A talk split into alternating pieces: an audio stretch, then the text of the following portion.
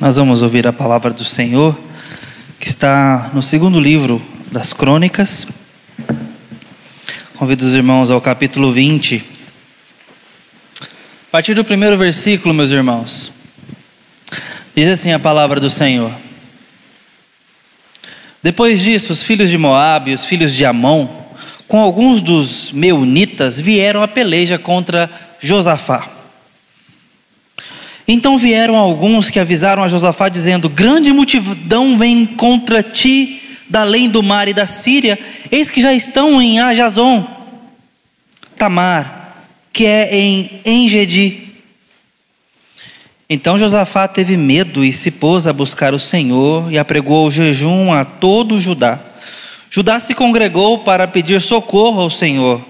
Também de todas as cidades de Judá veio gente para buscar ao Senhor.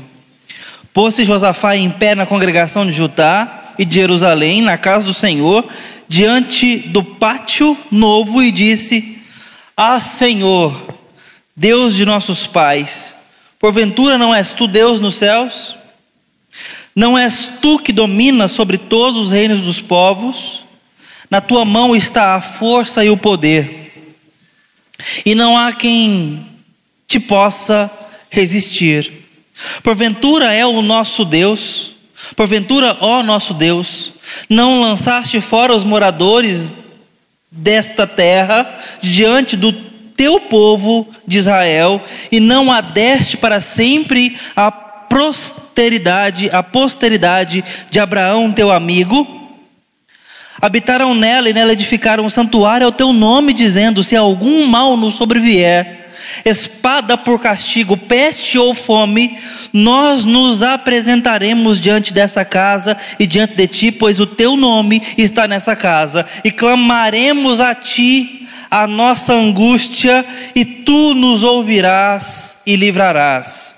Agora, pois, Eis que os filhos de Amon e de Moabe e os do monte Seir, cujas terras não permitiste a Israel invadir, quando vinham da terra do Egito, mas deles se desviaram e não os destruíram, eis que nos dão o pago, vindo para lançar-nos fora da tua possessão, que nos deste em herança. Ah, nosso Deus, acaso não executarás o teu julgamento contra eles? Porque em nós não há força para resistirmos essa grande multidão que vem contra nós e não sabemos nós o que fazer. Porém, os nossos olhos estão postos em ti. Todo Judá estava em pé diante do Senhor, como também as suas crianças, as suas mulheres e os seus filhos. Então veio o Espírito do Senhor no meio da congregação sobre Jaziel, filho de Zacarias, filho de Benaia, filho de Jeiel, filho de Matanias, levita, dos filhos de Asaf, e disse: Dai ouvidos, todo Judá, e vós, moradores de Jerusalém.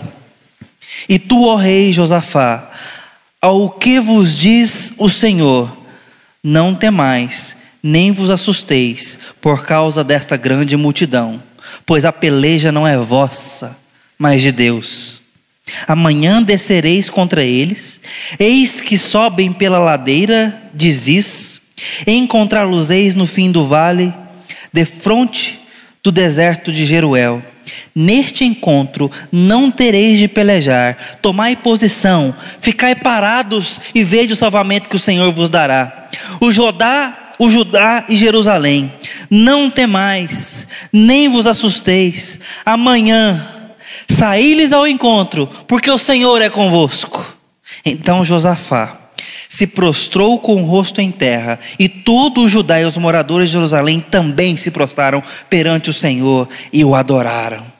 Dispuseram-se os levitas, dos filhos do, dos coatitas e dos coreitas, para louvarem o Senhor Deus de Israel em voz alta, sobremaneira. Pela manhã cedo se levantaram e saíram ao deserto de Tecoa.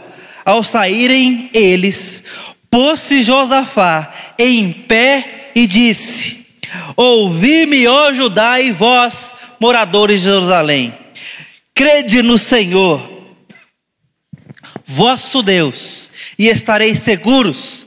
Crede nos seus profetas e prosperareis. Aconselhou-se com o povo e ordenou cantores para o Senhor, que vestidos de ornamentos sagrados e marchando à frente do exército, louvassem a Deus, dizendo: Rendei graças ao Senhor, porque a sua misericórdia dura para sempre. Amém. Essa é a palavra do Senhor. Texto longo, mas não tem como você ler um trecho da palavra de Deus nos livros históricos sem pegar uma porção grande, porque tem uma história sendo narrada aqui. Meus irmãos, não acabou por aqui, mas até aqui já dá para a gente ter uma noção do que está acontecendo com bastante contundência. Se os irmãos prestaram atenção na leitura, mas se não prestar também, eu vou repetir algumas coisas, não tem problema. Está acontecendo uma coisa maluca aqui, meus irmãos.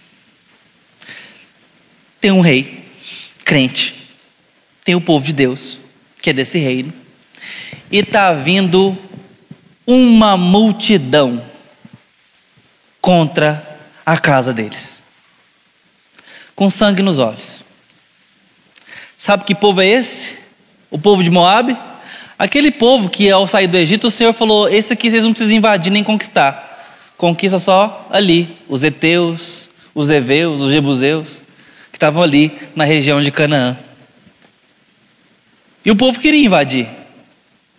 Deus não deixou. Agora Josafá está o seguinte: Senhor, lembra aquele povo que o Senhor não deixou a gente dominar, não deixou a gente tomar? Que o Senhor não nos entregou? Pois bem, eles estão vindo agora. E vão nos matar. Eles vão tirar nossas crianças de casa.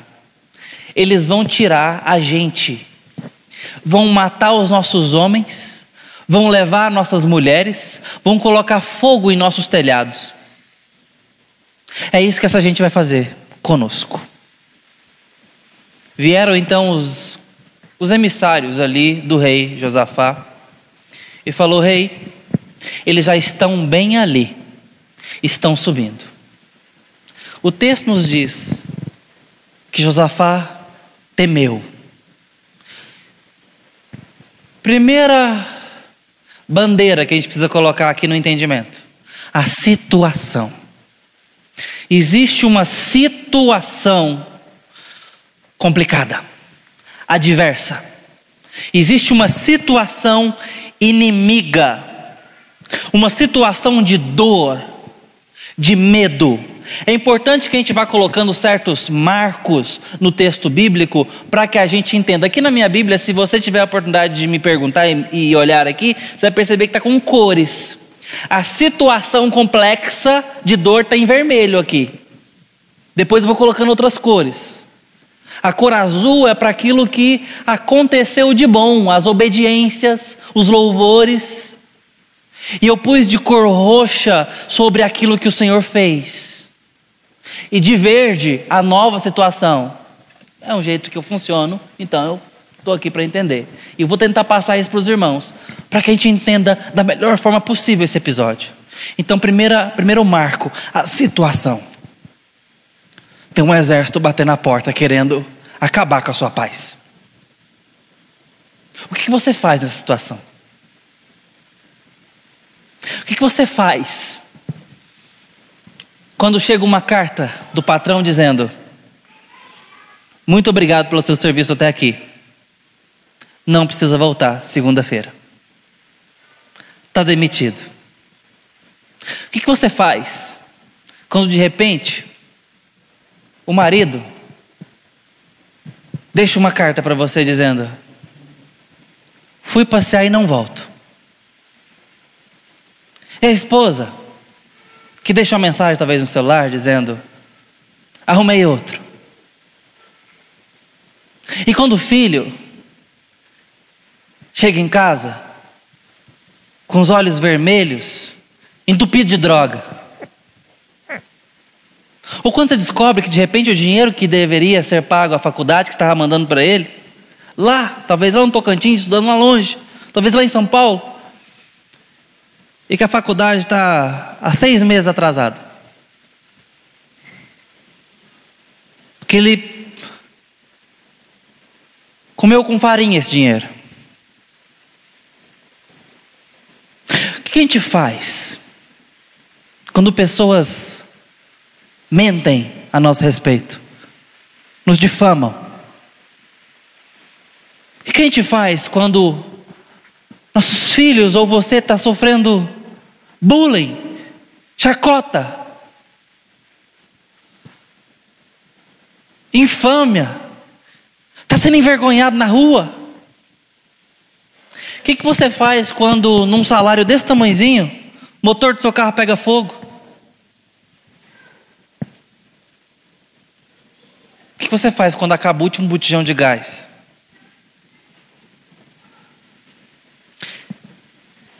Que, que você faz quando, na família, tem irmão se levantando contra irmão?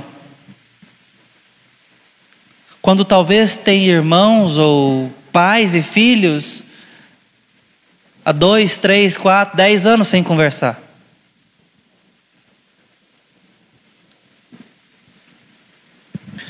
O que, que nós fazemos quando a situação não é boa? Ou muito pelo contrário, quando ela é péssima? Quando ela dói e faz a gente temer. Temer.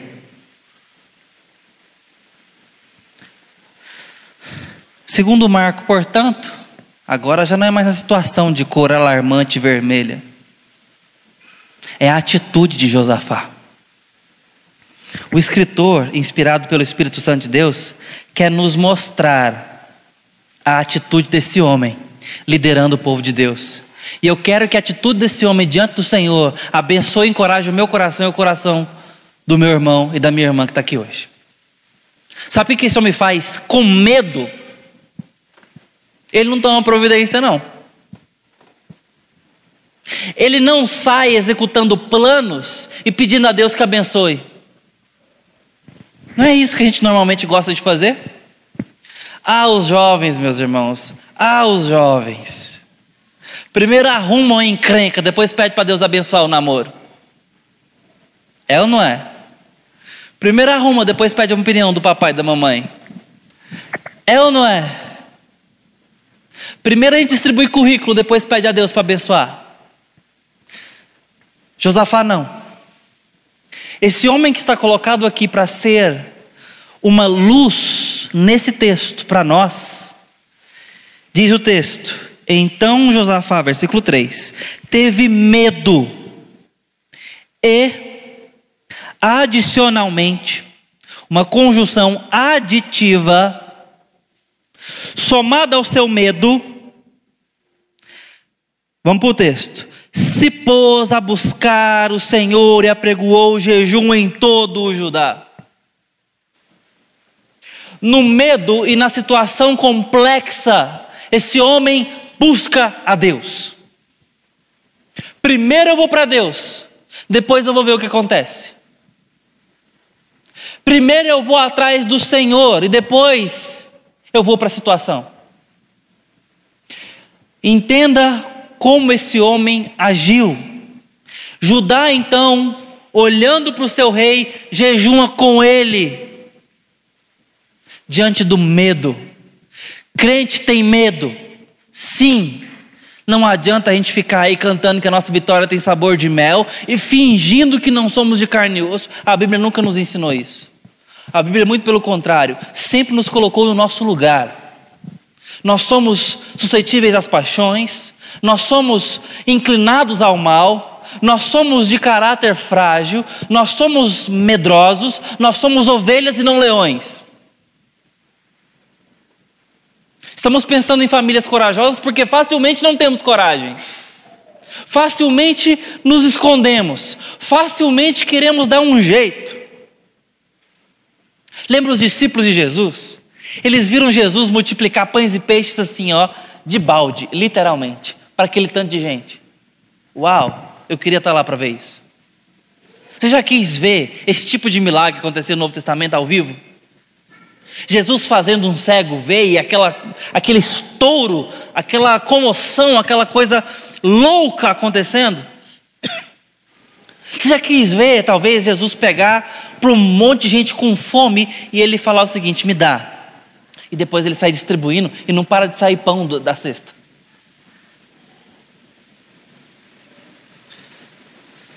Meus irmãos, pela segunda vez, lá em Marcos 8, pela segunda vez, Jesus chama os seus discípulos e pega pães e peixes e multiplica. De novo e novamente. Uau! Jesus mandou eles distribuírem. Eles estavam participando do milagre. Jesus deu comida para aquela gente. Sabe o que acontece na sequência lá em Marcos 8? Eles vão para o barco. Aí sabe o que eles fizeram? Esqueceram de levar pão. Só que tinha sobrado 12 cestos cheios.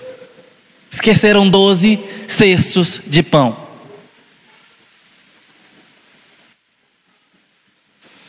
Aí sabe o que eles fizeram com o esquecimento deles? Foram ver se tinham pães dentro do barco, se tinham algum pedaço no bolso. Tinham um pedaço. E tinham consigo, se não, um só pedaço, diz o texto. E enquanto Jesus estava pregando dentro do barquinho, sabe o que aqueles homens que viram o milagre de Deus estavam fazendo? Olhando para o pedaço de pão, um pequeno tijolinho, e olhando para o tamanho dos marmanjos barbados naquele barco. Olhar para o pão, olhar para Pedro. Olhar para o pão, olhar para João. Não vai dar, não. E o barco estava tocando. Agora daqui para frente. Como é que a gente fala para Jesus voltar? Porque a gente esqueceu os pães. Como é que a gente. E agora? Já teve na situação? Eu já tive. Não na situação exata. Mas é o seguinte: você está de carona com alguém. Está todo mundo atrasado. E você esqueceu o celular. E agora? Falo para voltar ou não falo? E a vergonha? E o constrangimento?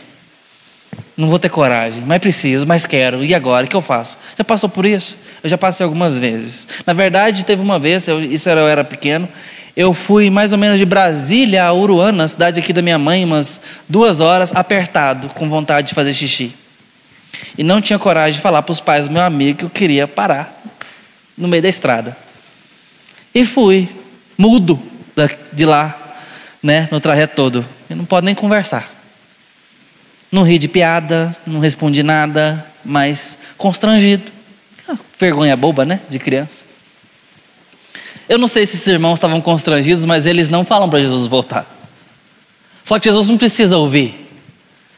Jesus, fala, por que vocês estão cochichando aí sobre pão? E dá uma sentada na consciência daqueles irmãos. Porque questiona a fé deles. Ora, vocês estão com quem no barco? Vocês não entenderam quem eu sou? E começa a perguntar àqueles homens, aqueles homens, se eles lembram quantos pães foram multiplicados, quantos cestos sobraram da primeira vez e da segunda. Vocês têm olho e não enxerga, têm ouvido e não ouve, têm de coração endurecido, vocês não entenderam ainda palavras literais de Jesus. E depois Jesus vai curar um cego na frente dele, logo que chega ali em, em, em Betsaída, ali, região de Decápolis. Meus irmãos, vocês estão entendendo que às vezes nós estamos diante do problema e a primeira coisa que a gente faz é pegar as migalhas que a gente tem, o que sobrou, e começa a planejar em cima e se agarrar aquele pouquinho. A primeira coisa que a gente faz é desconfiar do poder de Deus. Porque é isso que a gente faz quando se agarra ao pouquinho que sobrou porque você prefere esse passarinho na mão do que aquele passaredo todo que o Senhor prometeu. É ou não é? Os discípulos eram assim. E nós, certamente também, ainda somos esse tipo de discípulo. Mas Josafá nos deu um exemplo diferente. Esse homem, na situação adversa e com medo, buscou o Senhor. Então, pôs Josafá em pé diante da congregação de Judá, de Jerusalém, na casa do Senhor, e diante de todo o povo, e disse: Ah, Senhor Deus, Deus de nossos pais, porventura não és tu Deus nos céus? Não és tu que domina sobre todos os reinos dos povos? Nas tuas mãos está a força e o poder. Josafá faz, sabe o que, meus irmãos? Ele volta para a palavra, ele coloca a sua teologia para funcionar no dia a dia. Já imaginou fazer isso? O problema bateu a porta. Pega lá aquela coleção que a gente imaginou aqui. Pega o seu favorito, o seu problema favorito, a situação que te faz doer. Pega ela. A sua teologia dá resposta para esse problema? O que Deus é, quem Deus é e o que Ele fez e falou e prometeu tem algum valor para você nesse momento? Sabe aquele momento em que você bate o seu dedo mindinho com a quina da cama ou do armário? Já aconteceu com você? Talvez para esse momento não há teologia, mas dura só um segundo. Agora, pense nos momentos de dor muito mais profunda que tem chegado à sua história. Dá tempo de parar e raciocinar. A dor passa, o susto passa. Não é desculpa para a intensidade da dor, nos tirar o foco de quem Deus é. Josafá então diz: Senhor, o Senhor é quem tem todo o poder nas mãos. Ele traz a Bíblia, a Escritura, para falar para aquela situação. Ele traz a palavra de Deus para pregar para ele, como o salmista fez. Porque está batido a minha alma, ainda louvarei o Senhor. Davi faz ali um solilóquio, palavra esquisita que significa ele conversa com ele mesmo. Em outras palavras, ele fala sozinho. Mas ele prega para o próprio coração. Ora, meu irmão, às vezes nós precisamos pregar para nós. É no momento da dúvida, do medo, como Josafá está enfrentando aqui, nós vamos pegar o exemplo dele certamente guiado pelo Espírito Santo de Deus, e deixar que a nossa teologia bíblica, aquilo que já ouvimos, aquilo que já aprendemos do Senhor, aquilo que Ele já nos falou, fale novamente e nos oriente. Às vezes os olhos estão marejados demais com a dor, não dá para ler, mas dá para lembrar. Dá para trazer à memória aquilo que nos dá esperança. Josafá faz isso diante do povo de Deus. Ele traz esperança e a nossa esperança não é como quem não entende, como quem só torce, como quem tem expectativa vazia. A nossa esperança tem base.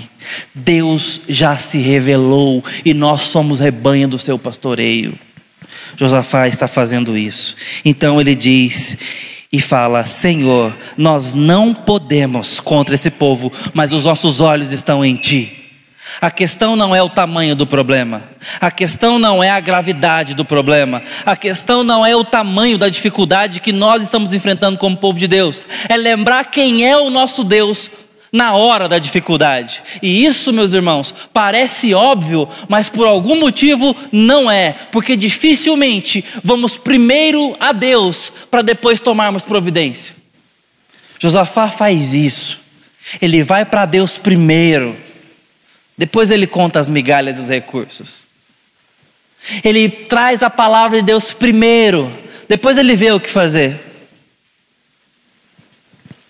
Esse homem depende do Senhor. Isso é adoração, meus irmãos. Nós temos que entender que nós dependemos de Deus.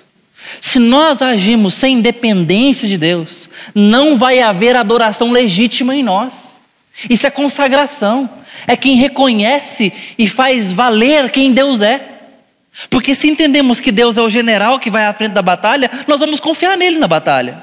Se nós entendemos que Deus é todo poderoso e tudo ele pode, nós vamos pedir ele para agir.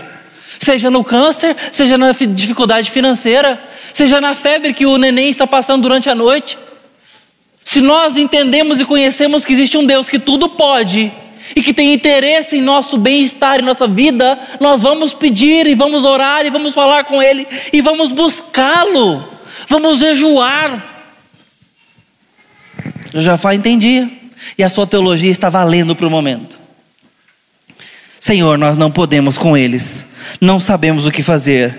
Verso 12: Porém, os nossos olhos estão posto, postos em Ti para onde você está olhando o seu problema? Qual é a sua âncora? Para aqueles discípulos no barco, era um pedacinho de pão. Essa era a âncora. Talvez é o que sobra do seu salário. Está aqui a âncora. Então veio o Espírito do Senhor no meio da congregação. Mais um marco aqui. Lembra o primeiro?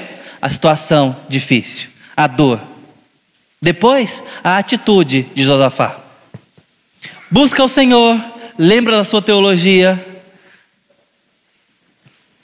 e conduz o povo em dependência a Deus. Agora vem um, um segundo marco de situação. Estava vindo inimigo, certo? Agora vem o Espírito do Senhor. Quando é que o Espírito do Senhor pode se manifestar? Quando nós buscarmos a Deus. Se o meu povo que se chama pelo meu nome se humilhar e me buscar, e orar e se arrepender dos seus maus caminhos, eu ouvirei do céu e sararei a sua terra. Quando estiverem dois ou mais reunidos em meu nome, ali eu estarei. Pedi, pedi e dar-se-vos-á. Existe uma troca. Nós buscamos, Ele atende. Nós falamos, Ele ouve. Porque Ele já se revelou a nós. Quando o neném chora, o ouvido da mamãe está atento.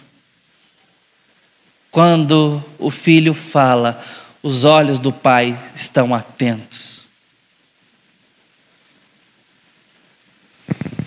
Quanto mais o nosso Deus, que nos adotou com tal graça e com tamanha misericórdia. Então veio o Espírito do Senhor no meio da congregação, daquelas pessoas que estavam confiando nele e buscando ele no meio da dor. E vem o versículo 15 dizendo: E Deus disse: Dai ouvidos todos vocês. E tu, ó rei Josafá, não tenha medo e não se assuste. Essa peleja não é sua, mas minha. Não se assuste. Então começou a Deus a dar um plano para ele. Olha o plano, meus irmãos. Você vai orar na dificuldade? Você vai buscar a Deus? Vai lembrar da teologia, da palavra de Deus? Pois bem, Deus pode responder. Só que olha como é que Deus responde. Josafá, essa batalha é minha. Amém, Senhor. Mas é o seguinte: você vai descer, você vai lá para o meio da guerra. Ué, Deus, vai lá e resolve esse negócio, ué. A batalha é sua. Manda uma peste. Não tem uma décima primeira praga para mandar lá, ou então reutiliza alguma. Não precisa de criatividade nesse momento, né, Senhor? Dá um jeito. Some com esse povo daqui. Desvia o caminho deles. Abre o chão. Sabe, Senhor, o Senhor prometeu não inundar a terra mais com dilúvio, mas faz só uma chuvinha local, com algumas, alguns raios. Sei lá, Senhor, faz alguma coisa, mas é sua batalha, ué. O Senhor falou que a vitória é nossa, então não. Vão, se coloquem lá e não façam nada. Fiquem de pé, parados, e vejam a salvação. Aí talvez os mais crentes podem dizer assim: aleluia, glória a Deus, até ser com a gente. Porque quando a resposta de Deus for essa, Ele está dizendo: Ô irmão, vem cá, filho meu, vou te abençoar, mas não vou te tirar do problema, vou te dar a vitória no meio do problema. Aliás, pega o restinho de pão que sobrou e joga fora. Eu vou te dar pão novo. Lembra quando ele falou isso? quando ele nos ensinou sobre isso, era lançar o teu pão no mar para mais tarde o encontrar. Era o sistema de plantio, os irmãos lembram disso? Você joga no mar e o balanço da maré vem plantando aquelas sementes do trigo, fazendo com que todo aquele plantio aconteça exponencialmente. Você joga o pouquinho que tem para poder ter um montão. Você perde de vista para ganhar. Deus está dizendo: vocês vão para o meio, para o olho do furacão e vão ver eu livrar vocês lá. Eita Senhor. Mas hoje ela fala tem uma atitude diferente. A ideia de Deus parece maluca, porque a ideia dele é virar outra face quando nos materem na, em uma face. A ideia de Deus é que crente chora para ser consolado. A ideia de Deus é que crente é envergonhado para ser exaltado. A ideia dele é que nós sejamos perseguidos, que nós sejamos mansos, para então sermos herdeiros, e não conquistadores para habitarmos a terra. A ideia deles é, dele é que a gente chore para que haja um consolo futuro. A ideia dele é que sejamos eh, ovelhas no meio de lobos. Para que o leão da tribo de Judá vença o dragão. A ideia de Deus, às vezes, meus irmãos, não tem muito a ver com a nossa filosofia de tubarão, com os nossos dentes afiados de mercado, com a nossa autonomia e, sabe, performance, com o nosso jeito de batalhar, com o nosso jeito de querer que as coisas sejam resolvidas. Mas Josafá faz sabe o que com essa providência maluca de Deus? Ele canta, ele louva e diz: A misericórdia do Senhor dura para sempre. Louvado seja o nome do Senhor. E ele faz mais do que o Senhor pediu. O Senhor deu a vitória. O que você vai fazer com a promessa do Senhor diante da sua dificuldade? Sabe o que Josafá fez? vestiu os levitas com roupa de adoração e colocou eles na frente do exército para cantarem ao Senhor. E cantaram.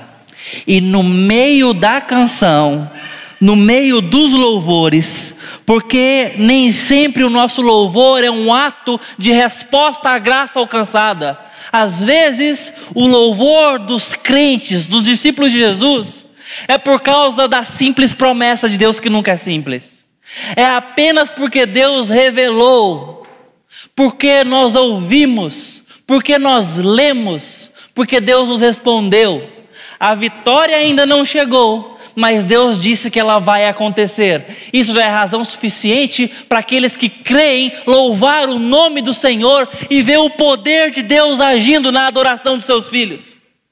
É isso que está acontecendo aqui. Gente crente, e Josafá fala: aqueles que creem no Senhor prevalecerão, prosperarão. Irmão, você crê no Senhor? Você de fato crê em Deus? Crê em Jesus como seu Salvador? Como alguém poderoso, um Deus que intervém, que é bom, que responde oração, que pode dar resposta à sua queixa, à sua súplica, que pode virar de ponta cabeça a bagunça dos seus inimigos? Você crê no Senhor Jesus dessa forma, como diz as Escrituras, porque esse povo creu. Dispuseram-se os levitas, dos filhos dos coatitas e dos coeritas, para louvarem o Senhor Deus de Israel em voz alta, sobremaneira.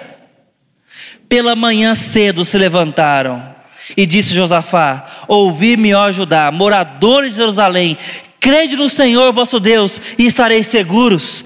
Crede nos seus profetas ou na palavra de Deus e prosperareis. Verso 22, meus irmãos, escute com muita atenção. Tendo eles começado a cantar e dar louvores, pôs o Senhor emboscadas contra os filhos de Amon e de Moabe e os do monte de Seir que vieram contra Judá e foram desbaratados. Lembra quando Paulo e Silas estavam cantando? E as, cadeiras, as cadeias caíram? Milagrosamente, poderosamente. Lembra quando o povo de Deus, na liderança de Gideão, o covarde, o medroso, foi levado com um número irrisório de soldados no meio da noite contra os midianitas, apenas com um chofar na mão e com lanternas e tambores? Nenhum pedaço de arma? e no meio do toque do chofer de Vitória, aquele povo sai das suas tendas e se matam.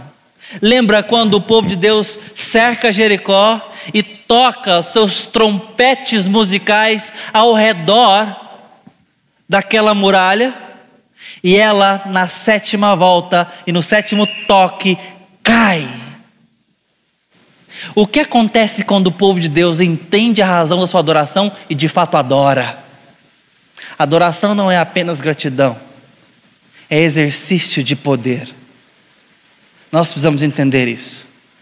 O diabo é vencido pela pregação da palavra, mas também pela adoração do povo de Deus. Nós precisamos entender o que estava acontecendo aqui, na liderança e na luz que Josafá recebe para transmitir. alguém que fala com Deus, recorre a Deus na dificuldade, alguém que lembra quem Deus é e o que Deus falou e faz isso valer, alguém que propõe louvor por conta de quem Deus é e do que Ele falou antes de receber o livramento. Quero lembrar para vocês a situação de 1956 de Jim Elliot. Ele, Nate Cent e mais três missionários estavam à beira do rio quando iam atravessar ali e evangelizar os Alcas. Essa era a pretensão deles. E num livro escrito por Elizabeth Elliot, ela, A Sombra do onipotente, ela diz que eles estavam cantando, esse é o registro deles, ao atravessar ali, ao se preparar para atravessar o rio, e eles estavam cantando a seguinte canção: Iremos com fé, embora sejamos fracos. Uma tradução para o português, tá, meus irmãos? Todos os dias precisamos conhecer mais a tua graça. Porém, em nossos corações ressoa um canto de triunfo. Descansamos em ti e no teu nome iremos. Ressoa em nossos corações um cântico de triunfo descansamos em Ti e iremos em Teu nome. Isso era de manhã. Não passou das quatro e meia da tarde, estavam todos mortos pelos alcas. O que faz esses homens cantar, entre aspas, antes da hora? Não foi antes da hora.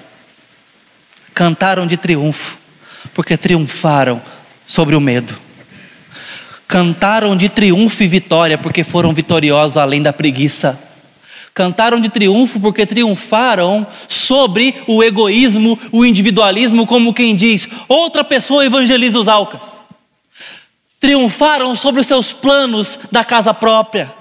Triunfaram sobre os seus planos de melhorar a carreira. Triunfaram sobre tudo e todos que pudessem impedi-los de se entregarem ao Senhor em adoração e consagração. Esse cântico era de vitória. Há poder na adoração. Poder que o nosso Deus nos deu ao se entregar por nós e ao se revelar a nós. Eu finalizo, meus irmãos, perguntando a você, diante dessa história tremenda, qual adoração precisa acontecer na sua dor? Traga ao coração a revelação específica do nosso Deus, que pode te dar esperança, e esperança suficiente para te fazer adorar, agora e não depois. O povo de Deus sai andando e cantando, não é um povo que canta quando chega, porque nós temos motivo para andar e adorar, mesmo quando estamos sangrando. O nosso Deus já nos deu a vitória. Meus irmãos, eu tenho uma filhinha. Muitos já sabem que ela não é criada comigo. Pego ela de tempos em tempos. E estou esperando outro bebê. Ainda não sabemos se é menino ou menina, mas está perto a gente descobrir. Sabe qual é a teologia que eu preciso pregar ao meu coração? que Deus não nos deu os filhos para a calamidade e que a nossa herança é bendita do Senhor. Isso tem que gerar em mim agora adoração. Antes de ver a Melissa dizendo com as palavras que ela ainda não pronuncia: Eu amo Jesus. Eu tenho que adorar o Senhor por isso hoje. Porque o meu Deus é um Deus de salvação. Vamos orar. Ó oh Deus, bendito e poderoso, pedimos que nesse momento o Teu Espírito nos visite, dando a nós um cântico novo pelas velhas razões. A razão de que o Teu Filho é por nós e não contra nós, e de que temos paz contigo e que somos enviados em teu nome. Ajuda a colocarmos nossos olhos em ti, Pai, para que haja adoração. em todo o tempo. Em nome de Jesus. Vamos ficar de pé e receber a bênção que vem do Senhor também. Ó oh, amado povo de Deus, que a bênção do Deus Pai, Filho e Espírito Santo esteja sobre vós, nação santa, raça eleita, povo de propriedade exclusiva do nosso Deus, enchendo-os de fé e adoração cotidiana até que Ele volte e nos renove a canção. Amém.